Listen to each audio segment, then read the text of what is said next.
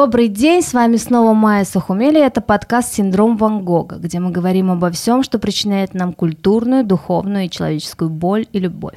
Синдромом Ван Гога психиатрия называют намеренное причинение себе боли, но мой подкаст не про депрессию и пессимизм, он скорее наоборот, про надежду, яркие краски, а главное о неиссякаемом оптимизме. Ведь не всегда стакан наполовину пуст, он чаще наполовину полон. Всегда можно идти от обратного и выйти к хорошему, чем сегодня мы и займемся разберемся в этом выпуске подкаста. Сегодня у меня в гостях психолог Мария Джонуа. Мария, добрый день. Добрый день.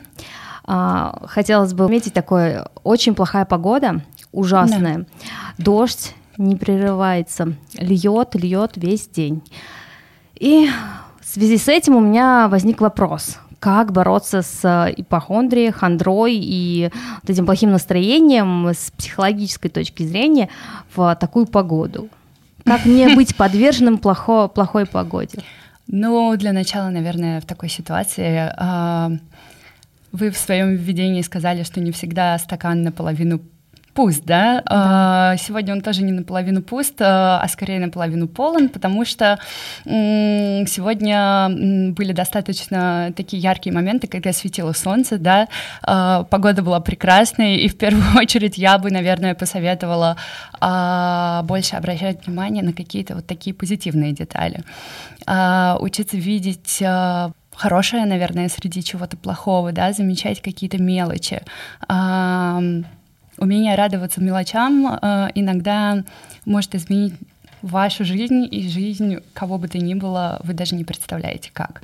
Вот, но этому надо учиться. Я, когда училась еще в университете, получала свое первое образование, у нас э, была такая практика, э, она как-то называлась э, «Мысли позитивнее» или что-то такое, я сейчас не вспомню, а, когда тебе очень плохо, э, когда ты находишься, э, ну, я не буду говорить, да, о каких-то клинических депрессиях, понятно, мы сейчас говорим о состояниях все-таки, когда человек находится более-менее в норме, э, просто когда плохое настроение, да, когда ничего не хочется, ты должен взять блокнот и начать записывать то вокруг себя хорошее, что ты видишь.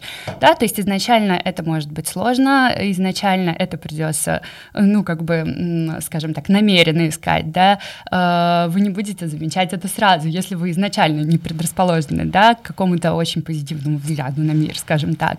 А, но затем в общем-то, суть эксперимента, да, была в том, чтобы доказать, что то, что в какой-то момент человек, э, ну, он перестает просто делать эти записи.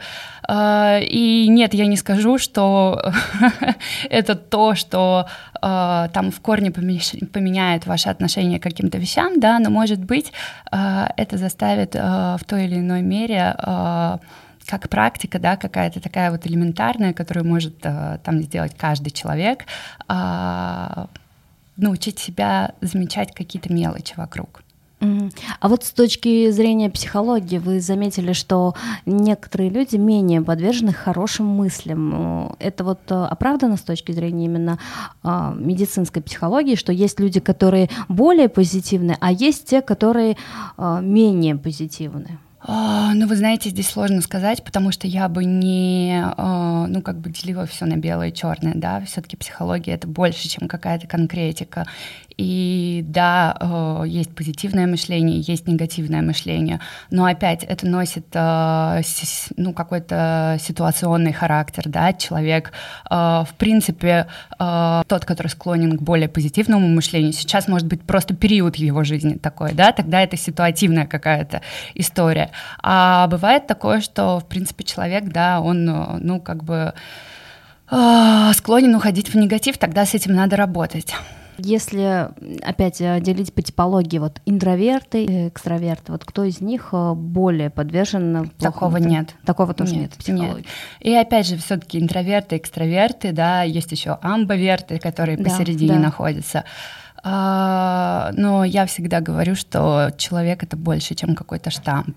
То есть э, бывает такое, что в одной ситуации этот человек экстраверт, в другой он интроверт. Даже вот знаете, например, а, вот эти вот вопросы в тестах, которые э, мы проходим, да, психологические, а, как вы себя ощущаете там, а, да, когда да, да. входите в комнату, где находится много людей? Угу. Почему там никогда не уточняется, а что это за люди? кто они, я их да. знаю, я их не знаю, комфортно ли мне с этими людьми, некомфортно. Э, поэтому я говорю, что надо мыслить шире. А вот э, мне больше нравится, у психологов есть тест, когда тебе показывают э, кляксы такие, вот черно-белые да. рисунки, что ты, да, что ты на них э, видишь. Угу. И мне всегда удивительно, когда люди говорят, я вижу там летающих бабочек, голубое небо, и мне кажется, неужели они правда видят это? Этот тест оправдан? Ну, вообще, этот, это клинический тест, э, да, он, э, безусловно, оправдан, но все-таки, э, честно говоря, я не работала никогда с этим тестом, поэтому mm-hmm. я не буду обманывать. У меня нету практики, да, но это, безусловно, оправданная методика, да, ее используют. А если я вот не вижу ничего там, кроме черно-белых клякс? Значит, у вас плохое воображение. Плохое воображение. Буду иметь в виду. А, хотела еще вот, э, если вы затронули тему именно тестов, которых я очень люблю, вот эти все интернет-тесты да. проходить, это очень интересно, забавно, угу. где-то вот познаешь себя.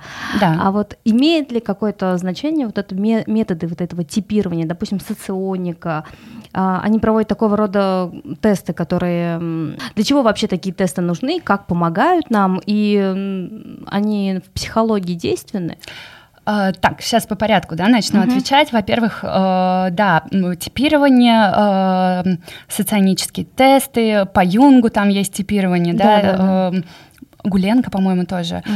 А, насколько я помню, там 12 сет, э, соционических. Да, не помню, но я помню, что, кажется, по какому-то тесту один раз я была Гексли, а второй угу. раз, э, не помню уже, либо Есенин, либо еще кто-то. Понятно.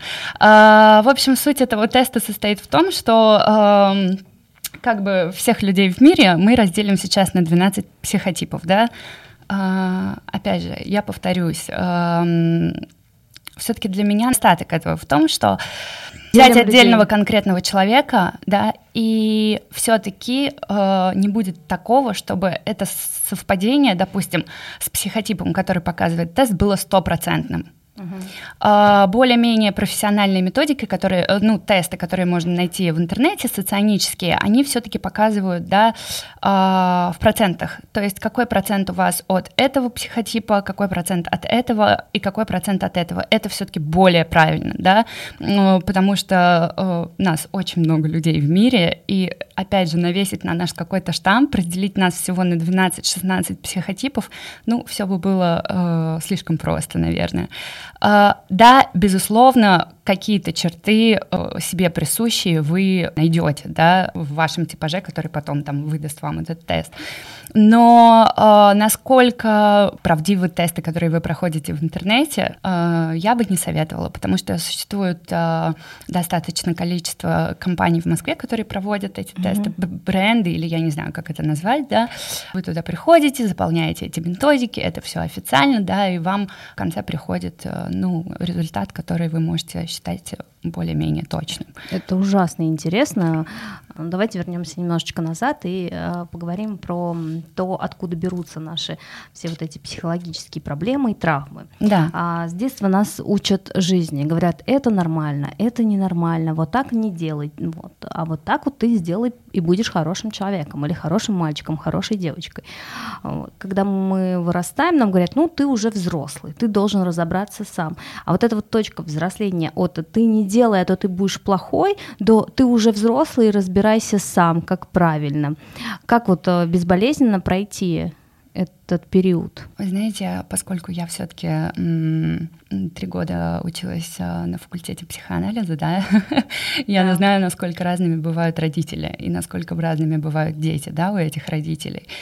Порой как раз-таки на склад нашего характера в будущем влияет не общий фон родителей поведения в целом, да, а какие-то конкретные мелочи, да, которые и э, порождают в детях какие-то травмы или микротравмы, которые влияют потом на становление на, э, нашей личности уже во взрослом возрасте. Если более конкретно, вы верите в теорию, что все проблемы из детства, что все мы родом из детства, и если что-то надо искать или уничтожать во взрослом состоянии, надо перепрыгивать в детство и Верно. выбирать там. Сто процентов, да. Э, это э, для меня такая, знаете, как догма, угу. потому что психоанализ как раз об этом, да, какой бы психоанализ мы ни брали, современный или Юнга, или там Фрейда, весь психоанализ, он как раз про детство. Именно детство формирует нашу личность. А, более того, я вам скажу, что даже э, тот период, когда, допустим, женщина ходит беременная, да, и вынашивает своего ребенка, у него уже э, в утробе матери формируется психический аппарат, и ее настроение, да, ее гормональный фон от этого тоже сильно зависит. Характер или вот? Не характер, но какие-то акцентуации, да. Ага.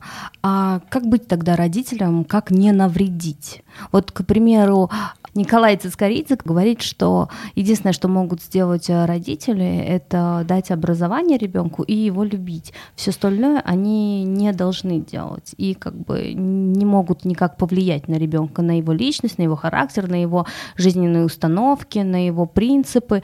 А вот э, как быть э, с точки зрения психологии с ребенком, чтобы не навредить именно в плане психики? А, ну, я соглашусь, что самое главное, что могут делать родители для своего ребенка, это действительно его любить, да, потому что самое главное, чтобы ребенок а, был любимым, чтобы он чувствовал себя нужным, да. Те дети, которых любят, вырастают счастливыми. Но давайте не забывать опять про виды родительской, э, родительской любви, да, которая, например, бывает удушающая, да, да. мамы бывают разные, эм, удушливая любовь, она тоже может, э, скажем так, повлиять негативно на развития ребенка в будущем.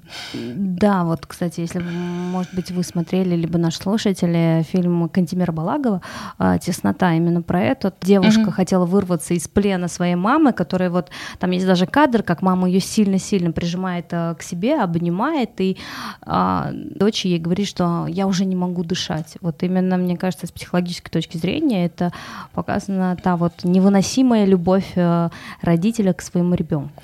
Да, верно, но под такой любовью э, всегда ведь кроется э, какой-то негатив, да, то есть подсознательный. Вообще весь психоанализ, он про подсознание. Бывает такое, что матери э, демонстрируя такой тип поведения, да, на самом деле испытывают внутри, подсознательно, да, я сейчас обращаю на это слово внимание, да, именно подсознательно, неосознанно. Э, это может быть какая-то какое-то раздражение к ребенку, да, это может быть подсознательная ненависть к ребенку, может быть, это был нежеланный ребенок, да, может быть, еще что-то, а, может быть, этот ребенок отнимает у нее сейчас много времени, ей хочется жить, а, ей хочется уделять время себе, да, ей хочется брать от жизни все, скажем так, а у нее есть ребенок, да, этот малыш, которого сознательно она любит, но подсознательно она хочет при, причинить ему вред. Тяжелая очень ситуация, да, сложная.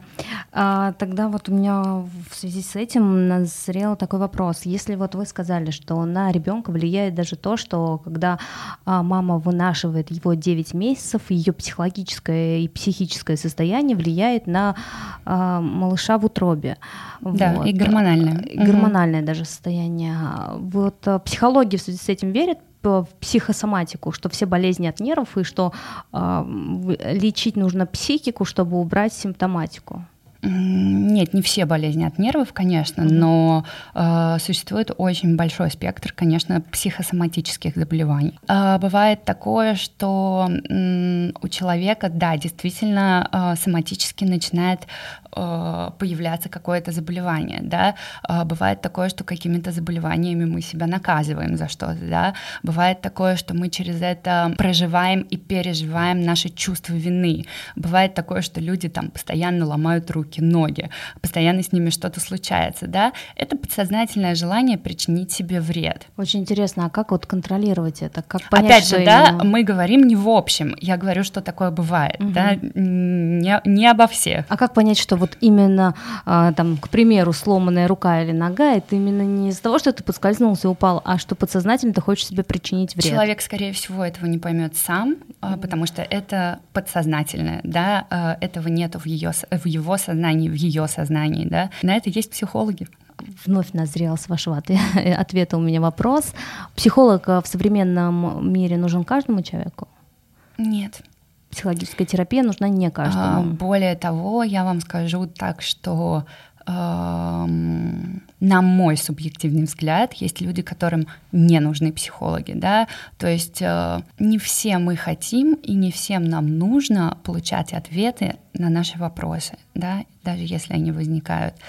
А, почему? Потому что, честно говоря, есть еще такой момент профессионализма, да, и если с определенной травмой попасть не к тому психологу, да, который эту травму вам расковыряет, а дальше он не будет знать, что с этим делать и как вас собрать заново, а, тем самым причинив вам еще большую травму, а, вот это на самом деле катастрофа. И от этого страдает сейчас очень много людей, от того, что попадают именно в непрофессиональные руки. Да, вы заметили очень такую большую проблему современности именно с появлением Инстаграма, с появлением mm-hmm. вот а, коучинга. Вот у меня вновь вопрос: а, верите ли вы в коучинг и как, а, ну вот как бороться и насколько вот эта помощь человека, который не получил образование, а там пять э, дневных курсов прошел и сейчас пытается э, донести свою правду. Обращать ли на них внимание или не обращать на них внимание? И насколько их помощь эффективна с точки зрения психологии? Я вот почему говорю это?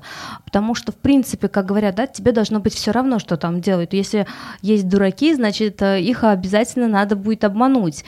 И если mm-hmm. какой-то коуч, э, пройдя пять дней курса говорит, как другому человеку жить, как выстраивать отношения и коммуникации с другими людьми, то это право других людей обманываться. И ты ну, не должен на это обращать внимание и лезть не в свое дело. Да, но с другой стороны, мне кажется, вопиюще несправедливо, что ставится под сомнение целая наука, как психология. И не только коучингом, а и другими практиками психология ставится под сомнение как наука, да, потому что а, особенно сейчас в России, где а, практически никак законом не регламентируется деятельность психолога, да, очень сложно найти профессионала, да, потому что э, я сама, когда вот, допустим, смотрю какие-то сайты, да, где э, психологи рекламируют себя, э, там чего только нет, и карты Таро, и какие-то массажные практики, и то, и все, и пятое, десятое, и все это выступает под эгидой э, какого-то психологизма, да, психологии.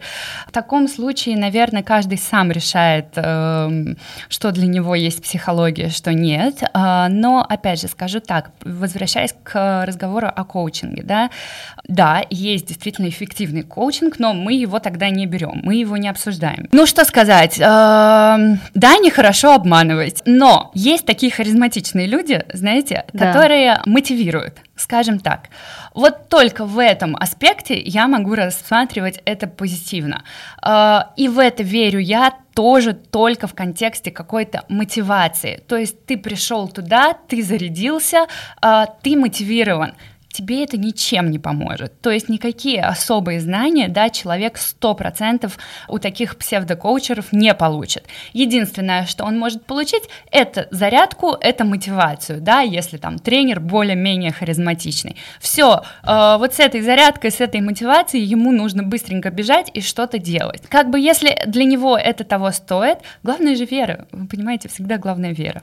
Вот, да, если вот э, если главная вера, то с точки зрения психологии, как работают именно марафоны. Потому что мы знаем и марафоны Блиновской, и очень много других марафонов. И сейчас появляются марафоны нумерологии, которые говорят, что откроют в тебе другие силы, что ты приобретешь э, силой мыслей что-то иное. Некоторые рисуют цветы в надежде выйти замуж. Вот с точки зрения психиатрии, с точки, с точки зрения мозга, а, еще даже Черниговская говорила, mm-hmm. что мысли действительно материальны, но настолько ли они материальны, что пройдя марафон, ты после послезавтра проснешься миллионером. Или там, э, написав картину «Пион», ты завтра mm-hmm. станешь э, замужней дамой за миллионером и будешь ездить э, на Мальдивы только по щелчку пальцев. Но вы знаете, я бы тут сказала, что скорее мысли не материальные, а они материализуются, да, в какой-то момент. И вся суть этих марафонов на самом деле в том, чтобы создать намерение, да. Человек создал намерение, он поверил в то, что с ним это может случиться, да, что бы он там не загадал. А, что там женщины обычно загадывают у нас? Э, женщины, мужей, мужей, богатство. богатство, да, ну вот сейчас карьеру тоже начали да. все загадывать себе. А, Скажу так, э, об этом пишут очень многие психологи, и это действительно работает, да. Самое главное создать намерение. Э, вы создали намерение, и отпустили ситуацию, да, начали что-то делать для, для осуществления, да, своего намерения, но при этом вы не фанат своего желания. То есть бывают люди, которые, да, начинают зависеть от своего желания, да, они начинают делать все для того, чтобы это желание исполнилось. Например, на примере там э, какой-нибудь девушки, которая хочет удачно выйти замуж, да, э, она становится одержимой этой мыслью. До тех пор, пока она будет одержима этой мыслью, это желание никогда не сбудется. И я уверена, вы, наверное, и по своей жизни часто замечали, да, что когда вам чего-то безумно сильно хочется, да, этого никогда этого не никогда не случается. Но как только вы чуть-чуть отпустили, да, вы подумали, что, ой, ладно, вот пусть будет как будет, да, вы не замечаете, что именно в этот момент к вам приходит то, чего вы так долго ждали? Да, я стала замечать, что а, все, что я хотела, к примеру, год назад, появляется у меня сейчас. Да, потому что вы отпустили, и это работает именно так. Вы создали намерение, да, а, вы послали его куда-то туда, кто во что верит, космос, Бог, я не знаю, да, кто-то верит в сознание. Это абсолютно не важно. Главное это ваша вера. Вы начали что-то делать для исполнения своего желания. Опять же повторяюсь, да, по мере своих сил не нужно прыгать через голову, потому что когда вы начинаете прыгать через голову и через свою, и через голову других людей, да, э, желание не сбудется либо оно может сбыться, но будет иметь очень-очень-очень негативные последствия. А вот как э, с, со списками желаний, к примеру, очень многие сейчас практикуют э, писать там на лунный день, лунные сутки десятые какие-то, либо еще что-то, списки желаний, которые в последующем э, должны осуществиться. Но почему-то никто не говорит, что есть у этих списков цель пиш, пишем на листочке желание, угу. все, что мы хотим, да. откладываем это желание, этот листочек откладываем. А там много желаний. Много желаний. Да. К примеру, 10 желаний, мы откладываем их, забываем про этот листочек и ждем, пока начнут э, сбываться они, когда Вселенная нам это подаст на голубой тарелочке с голубой каемочкой. Но вот. при этом мы выполняем какие-то задания или нет? Нет, мы ничего не выполняем, а, не мы выполня... просто ждем. А, Может быть, мы подсознательно начнем потом выполнять или нет? Вот, с точки зрения ну, психологии. Здесь есть еще такой момент, да, все-таки а, ну, скажем так, адекватность желания, уровень адекватности желания. Понятно, что а, если я, грубо говоря, э, напишу на листочке, что я хочу, чтобы завтра на моем пороге появился чемодан с 10 миллионами долларов, да, или там через месяц, или через полгода, да, просто упал мне с неба, э, естественно, что это не произойдет, это не сбудется, да, это магия уже, это не психология. Когда я пишу что-то более-менее, да, приближенное к жизни, э, да, это работает так. Вы создали себе намерение, ваше подсознание начинает работать на осуществление этого намерения. Вы, я, кто угодно, мы порой сами не замечаем, как подсознательно создаем себе какой-то сценарий для того, чтобы наши желания начали сбываться. Возможно и так, потому да. как а, я не часто практикую вот э, писать очень много-много желаний, потому угу. что уже и рука устает да. от этих а, писем. Но у меня есть а, практика, вот я очень люблю колесо жизненного баланса, когда я угу. просто свою жизнь распределяю все, что у меня есть, вот да. на какие-то части, и все, что я хочу добиться, и цели, пишу цели, вот что мне надо сделать, чтобы этого добиться, uh-huh. там в течение полугода. Потом все складываю, откладываю, и через полгода, год, в основном год, э, подхожу к шкафу, открываю Проверяете? тумбочку, проверяю, да, половина, ну даже больше, чем половина сбылось, и то, что не сбылось, я понимаю, что где-то я спасовала, где-то у меня uh-huh. страх сработал, где-то я подумала, да ну лень, не буду я это делать, да ну это, и что не получила. Значит, э, действительно, все в наших руках, и мы можем сделать все. Только надо встать и пойти. Сделать. Ну, опять же, да, э, мы все-таки говорим о каких-то адекватных вещах. Да, действительно, все в наших руках. Почему я говорю создать намерение и отпустить, да? А, потому что когда вы отпускаете, повторюсь, включается подсознание, да, а подсознание, оно гораздо лучше знает, как действовать, чем сознание, да, потому что оно умнее, оно мудрее наше подсознание. И оно как раз и ведет нас по той дорожке э, желтого кирпича в изумрудный город. А есть ли какие-то практики, чтобы подружиться со своим подсознанием? Вот что мне нужно сделать, чтобы успокоиться, подружиться, может быть, какие-то дыхательные практики психологи практикуют? Нет, дыхательные практики вас, а, просто дыхательные практики вас не свяжут с вашим подсознанием, да. Все-таки, честно говоря, а, тем, кто хочет подружиться со своим подсознанием, я как психолог, да, рекомендую все-таки пройти курс психотерапии какой-то, да, курс анализа. И не только потому, что э, в вашей жизни там э, что-то плохо, не только потому, что там у вас какие-то неурядицы, трудности, да, а просто потому, что это как ничто другое познакомит вас самим себя истинным, да, откроет э, какие-то э, потаенные места вашего разума, да, в которые, в которые вы до этого не ступали, о существовании которых вы до этого не подозревали, да.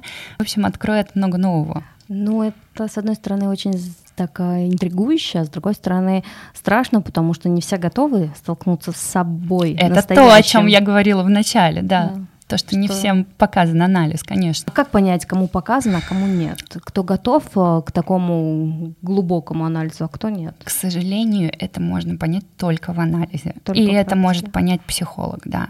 Я вот почему затронула тему марафонов, э, вот э, именно прохождение этих марафонов, что нам говорят, если вы пройдете марафон, у вас все будет, мы вас научим, как надо.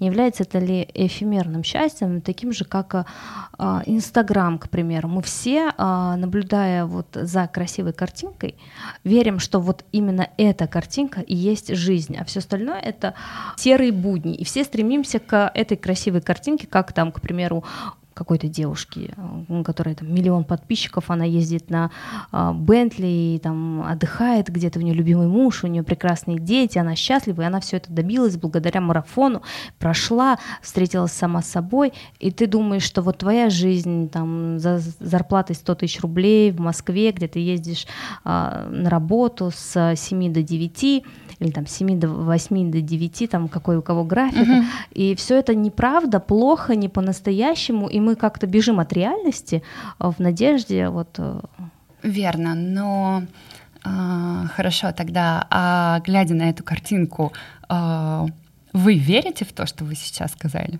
А... Вы хотите того же самого, потому что верите в то, что это правда? Я нет. Но и я нет. Я-то, я-то уже... Но, да, но просто суть в том, что но многие верят. вы не верите, потому что... Э... Ну вот, к примеру, вот да. да, на примерах. А, я почему не верю? Потому что я понимаю, что девушка, которая а, говорит э, мне по прямому эфиру или там по э, YouTube каналу, что вот она благодаря там uh-huh. тому, что прошла марафон там пять дней курс какой-то, э, купила себе в течение недели там BMW, Хаммер, что угодно, квартиру взяла. Я такая думаю, ой, ничего себе, неужели какая-нибудь Мария из Урюпинска придет, пройдет твой марафон и тоже через неделю сможет купить? Нет, а, при этом девушка а, как бы не говорит о том, что у нее изначально была возможность, а, изначально mm-hmm. были какие-то как бы потенциал. Ну, вот да. вы верно сказали, что желания даются по твоим возможностям. Сегодня ты пожелала себе машину, тебе дал, э, как бы вселенная дала, но дала не BMW, к примеру, а дала там Kia. А, а вот э, когда ты поездила на Kia, вот перешла на другой уровень, то ты пожелала BMW, и тебе дала вселенная еще раз BMW. Невозможно, к примеру, э, мне как кажется, что не равны вот э, возможности у разных людей. Это очень редко, когда кто-то чего-то действительно получает захотел и получает вот так вот по щелчку пальцев. Э. Верно. Ну, то есть вы в это не верите, потому что что? Потому что вы умеете анализировать, правильно, да. ситуацию? Окей. А люди, которые э, не умеют анализировать ситуацию. В основном, кто верит в это? Это девочки, подростки, там, э, да, ну, скажем так, какая выборка у нас возрастная? Ну, это будет 12, 15, там, 16 лет, да? Самое время ошибаться. Что сказать? А, с одной стороны, я верю в науку, в просвещение, в психологию, в психиатрию, верю, что мозг первостепенен, а потом идет человека и его я, да. и во все это. Но с другой стороны, я верю и в Бога, и в исполнение желаний, да. верю в религию, в то, что э, мы это сгусток энергии, то, что что ты отдаешь энергетически, то ты энергетически получаешь. Я в это тоже верю. Угу. Но как-то нужно уметь, мне кажется, балансировать, не, не идя в перекосы, не в ту сторону и не в эту сторону. Верно, каждый человек э, находит то, что он ищет в свое время. Это так всегда. Э, если на данный период времени э, в этой жизни вам пока не удается, вам, мне, опять же, кому-то еще, да, э, не удается найти вот этот вот баланс, а мы очень хотим это сделать, значит, нужно немножко подождать, да, э, значит, оно все придет в свое время, тогда, когда э, в самый нужный момент. Вот я верю в это. А если человеку не удалось найти баланс, и он погряз в депрессии, именно uh-huh. в клинической депрессии. Как э, человеку с этим бороться и как распознать первые признаки вот э, клинической депрессии? А, ну, во-первых, если человек э, находится в состоянии клинической депрессии, ему нужно обращаться к психиатру обязательно, да, потому что только психиатр и порой только в совместной, в совместной работе с психологом, да, может вытащить такого человека. И бывают такие формы депрессии, когда, например, человек лежит и он даже не может встать, да, он, ну, абсолютно недееспособен, а, он действительно физически не в состоянии встать, да, с кровати, а, первые признаки депрессии, клиническая депрессия, она не наступает вот так вот, да, резко. Uh-huh. Это все постепенно, да. Но первые признаки э, депрессии у человека это что? Это когда тебе ничего не хочется, да, это когда тебя ничего не радует, у тебя нет аппетита, э, ты постоянно чувствуешь себя уставшим, измученным, да. Это какое-то вот такое вот базовое утомление, переутомление, да. Опять же, я не говорю про какую-то физическую работу, да. Это может быть от чего угодно, да. Это могут быть какие-то негативные мысли, негативные чувства, какие-то негативные эмоции, э, провоцирующие вот такое вот состояние, да, какое-то э, абсолютно такой... Когда человеку не хочется ничего, да, когда вот он чувствует, что в нем нету жизни, да, в нем нет ничего, он пустой. А, и в таких ситуациях, да, конечно, уже не поможет там э, искать что-то хорошее, а, посмотреть там на солнышко, да, порадоваться пению птичек. А, тогда нужно идти к профессионалу, да, потому что пока не поздно. Вот этот синдром депрессивно-маниакальный, mm-hmm. который практически сложно выявить на ранних стадиях, uh-huh. и потом он резко как-то вот перерастает в такую вот клиническую депрессию. Uh-huh. И многие, кстати, проблема в том, что многие в это не верят. А, если ты придешь к работодателю и скажешь, что у тебя депрессия, тебе нужно передохнуть и тебе нужен отпуск, uh-huh. многие поверьте это у виска пальцем и скажут, э, что ты как бы с ума сошел. И вот это выгорание в людях, да. оно присутствует. И как с ним бороться? Вот как а, не довести до того, чтобы ты настолько перегорел, чтобы скатился в депрессию? А вовремя брать отпуск. Ну, а, потому что, к сожалению, сейчас, да, э, ритм почему, к сожалению? не к сожалению. Вот как есть, так есть, да, потому что человек, он э, должен быть способен адаптироваться к той социальной реальности, в которой он живет, в которой он находится. Вот сейчас так, сейчас такой ритм жизни, э, да, быстрый, э, бушующий. Мы порой э, вот бежим куда-то, не успеваем по сторонам оглянуться, да, не успеем поесть, там, не, не успеваем попить, э, не успеваем там порадоваться чему-то. И люди, которые м- тонут в пучине середине да, своей работы. А, и порой, кстати говоря, это наступает уже а, в тех моментах, когда человек начал зарабатывать больше, да, он почувствовал вот этот вот, вот вкус. А, ему страшно отказаться. Ему страшно, и он хочет еще больше, еще больше. Это азарт. И вот такой вот азарт, да, он приводит в дальнейшем к выгоранию, да, то есть в какой-то момент ты садишься такой и понимаешь, что а что со мной, да, mm-hmm. а что я делаю, а что я делаю со своей жизнью, а я работаю для чего? То есть, как бы я зарабатываю деньги, но для чего, для кого? Э, потому что, как бы, у меня нет времени их тратить даже.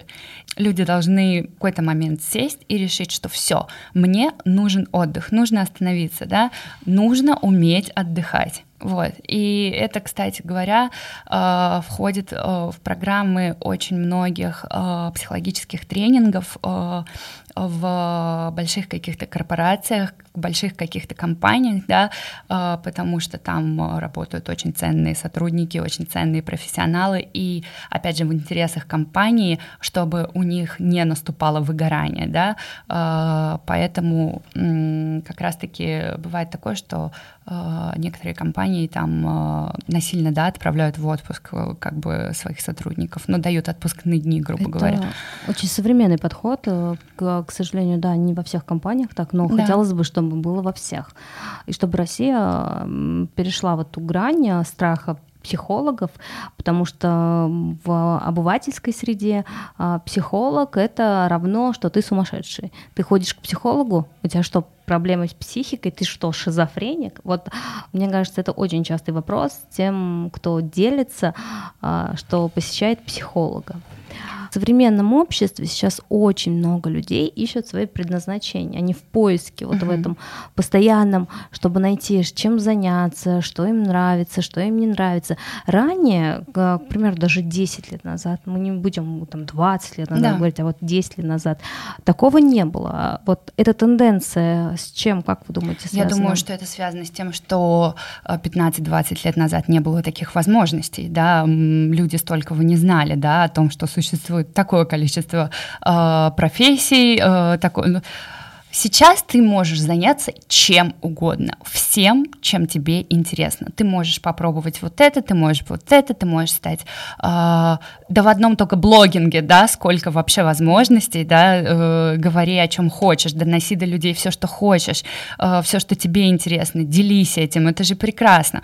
Другой вопрос, что а те люди, которые говорят, что они не могут найти себя и много чего пробуют, на самом деле, вы знаете, я часто сталкиваюсь с тем, что такие люди, по сути, на самом-то деле боятся выйти из своей зоны комфорта. То есть они пробуют все только в своей зоне комфорта. А я всегда говорю, что прогресс, он начинается через какой-то кризис, да, то есть всегда нужно немножко преодолеть себя, да, всегда нужно немножко переступить через свой страх. А, то есть ты считаешь, что ты можешь а, сделать один шаг и дальше не идти, тогда делай три, и вот там ты найдешь то, что ты хочешь. Мне кажется, что так. Да, а не заложено ли в том, что люди не хотят выходить из зоны комфорта, именно подсознательная нелюбовь к себе? что они не хотят для себя лучшего. Вот им здесь хорошо, им здесь приятно, и дальше они не хотят. Может быть, в каких-то отдельных случаях, да, в каких-то нет. А, может быть, это не любовь к себе. Это вероятно, да, у кого-то это так. А, может быть, это какие-то страхи, да, а может быть это не, не любовь в себя, а то, что в этого человека с детства кто, ну, никто не верил, да, в этого ребенка никто mm. не верил, да, это э, проецируется сейчас на его взрослую жизнь. Mm. Это может быть все что угодно. Как научиться вот полюбить себя, любить себя именно по-настоящему, а не на словах. Потому как э, я знаю, что любовь к себе — это очень-очень тяжелый труд. Труд, который заставляет э, от многого отказаться и многое сделать именно для себя. Как вот э, балансировать в этом состоянии? Для того, чтобы полюбить себя человеку, который себя не любит, по-настоящему не любит, это очень сложно. Это вот не вот такой вот вопрос, знаете. Не знаю, на эту тему можно монографию написать, наверное. А, для того, чтобы осознать свою самоценность, да, нужно понять, в чем твои достоинства. А твои достоинства в том, что ты один такой на всей земле, и в том, что э, я это так вижу, в том достоинство каждого человека, да, э, в том, что не существует такого же другого человека, как он. В этом его ценность, да, он настолько редкий, что другого такого не существует. И, ну, как бы я понимаю, что то, что я это говорю, это не заставит кого-то другого поверить в себя, но для меня в этом ценность каждого человека, да, в его неповторимости. Вот как не существует двух, например, одинаковых отпечатков пальцев, да, так не существует двух одинаковых людей. И человек э, просто должен любить себя за то, какой он есть. Наверное, ну, может быть, это прозвучит попсово, да, но никогда не нужно сравнивать себя с кем-то, да, как говорят, нужно сравнивать себя сегодняшнего с, себя, с собой вчерашним. Как полюбить себя? Я не знаю. Я не знаю, как ответить на этот вопрос честно, вот так вот в двух словах. Я как э, начала работать над собой, uh-huh. над какими-то своими ситуациями болезненными, неболезненными с прошлого, с будущего, с настоящего. И стала уходить от um, привычки всегда быть кому-то полезной. Ну, к примеру, если я безумно занята, у меня завал на работе, мне надо срочно что-то делать, а мне там пишет подруга смс или еще что-то, у нее что-то горит, я начинаю ей отвечать, не успеваю здесь, мне еще кто-то кто-то что-то говорит, я начинаю злиться, и э, мне доходит точка такая кипения, я начинаю ругаться со всеми, что оставьте uh-huh. меня в покое, вообще ничего не хочу. Uh-huh. И постепенно я начала понимать, что э, можно оставить телефон и не отвечать ну, как бы не трогать его. Можно, к, к примеру, сказать всем, я занята, мне надо сейчас это закончить, я закончу и вернусь к вам. И стала замечать, что люди стали обижаться. Обижаться uh-huh. на то, что ты не вовремя им ответила, потому как ранее за тобой такое не наблюдалось. Uh-huh. И обижала, обижаться стали, что ты не сделала там то, что они тебя попросили, потому что ты занята своей основной работой. И вот в связи с этим вот у меня такой внутренний вопрос это плохо или это хорошо? Просто да я как-то, ну, с одной стороны, я вроде себя порядке чувствую, наоборот, отлично. Uh-huh. А с другой стороны, мне кажется, ну, может быть, я стала человеком хуже, ну, так, uh-huh. с не, не очень хорошим человеком uh-huh. с этой стороны. Нет, на мой взгляд, это прекрасно, потому что я всегда говорю, да, учитесь говорить «нет». А, когда человек умеет говорить «нет», это значит, что этот человек себя уважает, у этого человека как раз есть ощущение ценности себя, да, потому что у меня есть мое личное пространство, у меня есть мое личное время, которое я могу использовать так, как я хочу, да, и я хочу делать то, что я хочу. В данный момент, а, вот как вы говорите, да, я занята, я отложила телефон, я говорю нет, да, ответу на этот звонок. А, люди, которые обижаются, сейчас вернусь к тому, что вы сказали, да, о том, что вы перестали хотеть, как там угодить кому-то. Да, да. Это как раз о том, что Почему человек хочет кому-то угодить? Да, потому что подсознательно он хочет быть для кого-то хорошим. Если человек хочет угодить всем, он хочет быть хорошим для всех. Почему? Потому что это вот как, э, знаете, идеальный пример, как лайки в Инстаграме. Ты сделал да. человеку хорошее, получил лайк, сделал двум, получил два лайка и так далее. А, мы все должны стремиться к тому, чтобы не зависеть от количества лайков, да, ни в своей жизни, ни в своем Инстаграме, а, чтобы наше ощущение себя от этого не зависело, да, вот тогда мы такие, какие мы есть. Ведь у вас есть своя какая-то зона комфорта, да, в которую вы можете э, пускать людей э, вот сейчас, да, вот прямо сейчас в эту минуту, а можете не пускать, потому что э, вы велены хотеть или не хотеть чего-то. И если вы, э, если человек не способен применять то, что вы чего-то не хотите, ну, как бы он должен с этим работать. Да, вот я, кстати, недавно смотрела интервью э, Никиты Ефремова. Uh-huh. Вот, это сын Михаила Ефремова. Uh-huh. И он говорил про то, как у него были проблемы с психикой, и что он обращался к психиатрам, потом дол- долгая работа с психологами. Uh-huh. И вот в этой работе он разобрался в себе и что он от жизни хочет. И там был вопрос э, про то, позвонил ли он после вот этой нашумевшей аварии своему отцу, помог ли.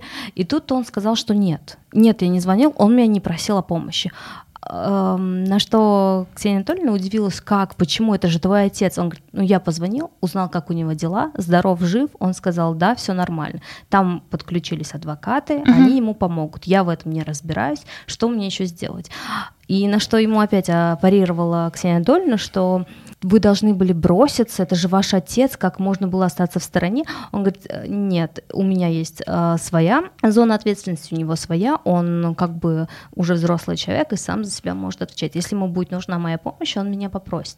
И вот тут я заметила, что это с психологической точки зрения очень верная и точная мысль, что никогда не лезь на территорию другого человека, если он тебя об этом не просил, даже если самый близкий человек. А с другой стороны, с человеческой, меня это немножко покоробило, что как? Это же твой папа. Вот если бы это было с моим, не дай бог, папой, я бы, ну, просит, не просит, бросилась бы помогать. Верно, да. но, опять же, да, э, сложно об этом говорить, потому что мы не знаем, какие отношения, да, в этой семье. А действительно ли он э, хотел оказывать отцу нежелаемую им помощь, да, э, либо это был какой-то протест, да, либо это была какая-то провокация. Ну э, вот, если даже не, опи- не опираясь на вот именно конкретный случай, uh-huh. а вот э, если в общем сказать, а норма ли даже, что если человек э, находится в своем страдании, э, и ты ему не помогаешь, пока он, пока он тебя не просит. К примеру, а, вот есть в фильме Тарковского «Зачем uh-huh. ты меня вытащил из лужи?» да. там, там мой дом. Uh-huh. Как бы, «Зачем ты меня спасал?» Я не хотел спасаться. Вот. Uh я скажу, что, наверное, э, все зависит от ситуации всегда. Э, если мы говорим о... Ну, я вообще не фанат непрошенной помощи, скажем так. Но все-таки, э, помимо того, что я психолог, я как бы еще человек, да, и какие-то слабости мне тоже не чужды. Очень сложно судить, когда... Вот вы даже сейчас какую-то мне конкретную ситуацию привели, да, а я вам дальше говорю, что мы не знаем, что там внутри, поэтому поэтому mm-hmm. судить сложно. А, но а, бывают такие люди, которые а, очень нарочито и навязчиво всегда предлагают свою помощь, да. Потом эти люди, как правило, обижаются, что эта помощь становится ненужной, да, или что ее не принимают, потому что ты раз сказал человеку, что нет, не нужно, спасибо, там, я сама или я сам другой раз сказал человеку, этот человек обижается, да, но опять же, здесь же дело не в вас, да, здесь дело в этом человеке, почему так навязчиво предлагает свою помощь, почему он так хочет быть полезным, а, почему для него это так важно, да, кому он в свое время не додал столько помощи, или ему кто-то не додал столько помощи, что он хочет это как-то компенсировать, да, вот так вот через себя, невозможно сказать. Мне кажется, самая главная ошибка, которую вот я совершаю, многие другие совершают, мы всегда судим по себе. Соз... Идем сознание я. Uh-huh. Я так бы не сделал. Я так бы не смог. А другой смог. Но другой это не я. Другой это другой. Да, а, хотела бы у вас, Мария, узнать, то интересного можно посмотреть, почитать, чтобы расширить свое сознание. Топ а, книг, а, фильмов, лекций, возможно, от вас хотите психологии, смотрите Тарковского, читайте Достоевского. Я так скажу. А, потому что, на мой взгляд, это два величайших психолога не из профессиональной сферы, скажем так и тот вид искусства, и тот вид искусства, да, а, под эгидой этих двух гениев, это, ну, величайшая психология всех времен.